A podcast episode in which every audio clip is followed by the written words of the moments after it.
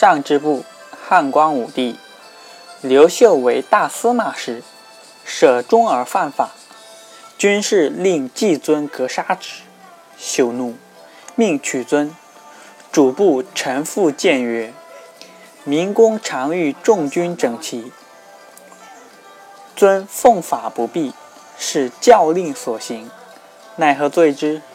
秀曰：“乃以为赐监将军。”谓诸将曰：“当必继尊，吾舍忠而犯法，上杀之，并不思诸将也。”